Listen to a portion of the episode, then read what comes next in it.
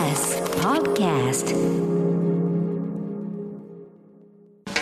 Let's change the world together. TBS Radio 905-954発信型ニュースプロジェクト荻上チキセッション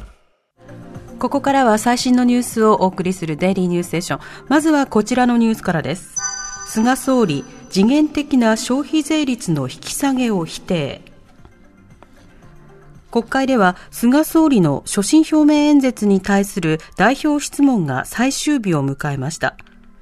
日本維新の会の片山虎之助共同代表は、新型コロナウイルスの感染拡大で落ち込んだ景気の回復策として、消費税率を次元的に引き下げることを提案しましたが、菅総理は消費税は社会保障制度のために必要な財源だと否定的な見解を示しました。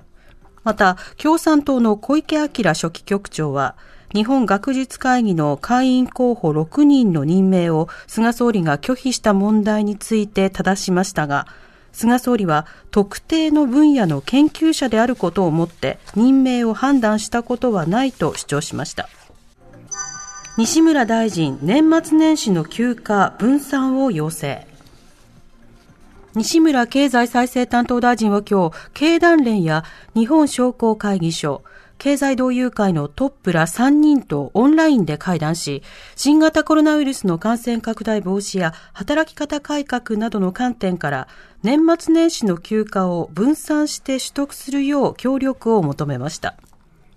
来年は1月4日月曜で仕事始めに当たる可能性が多いため、例年よりも休暇が短く、人手が三が日に集中することが懸念され、3団体はいずれも理解を示したということです。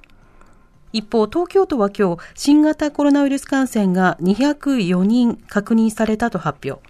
また、東京都の小池知事は記者会見で、新型コロナの検査能力について、12月上旬までに1日あたり6万5千件程度まで引き上げる方針を明らかにしました。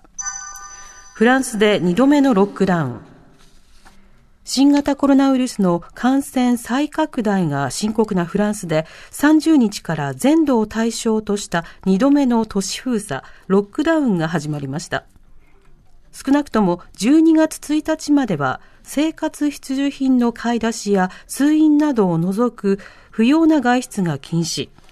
ただ、学校や公園は閉鎖されないなど、前回よりは規制が緩和されています。そんな中、フランス南部ニースの教会が29日襲撃され、3人が刃物で殺害されたテロ事件で、捜査当局は容疑者について、今月フランスに入国したチュニジア人の男だと明らかにしました。また、ニースの市長によりますと、男は拘束された後、神は偉大なりを意味するアラビア語を繰り返し叫んでいたということです。フランスではイスラム教の預言者ムハンマドの風刺画が原因とされる教員殺害事件をきっかけにテロ事件が続いていて、政府はテロ警戒レベルを3段階あるうちの最高レベルに引き上げると発表しました。アメリカ大統領選挙まであと5日、トランプ、バイデン両候補がフロリダで演説。5日後に迫ったアメリカ大統領選挙に向け、共和党のトランプ大統領と民主党のバイデン前副大統領は29日、南部の激戦州フロリダで、それぞれほぼ同じ時刻に集会を開きました。逆転劇を狙うトランプ氏は、この日に発表された GDP が過去最大の伸び率だったことを自らの成果として強調。アメリカは二度と閉鎖しないと、経済活動の再開を進める考えを示しました。一方、バイデン氏は、トランプは白旗を上げ、ウイルスに屈服したと批判。彼はアメリカ経済を浪費していると主張しました。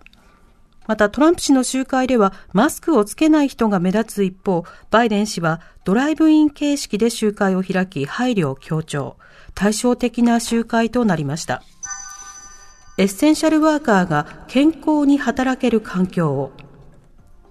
政府は今日、過労死、過労自殺の現状や国が進める防止対策をまとめた2020年版過労死等防止対策白書を閣議決定しました。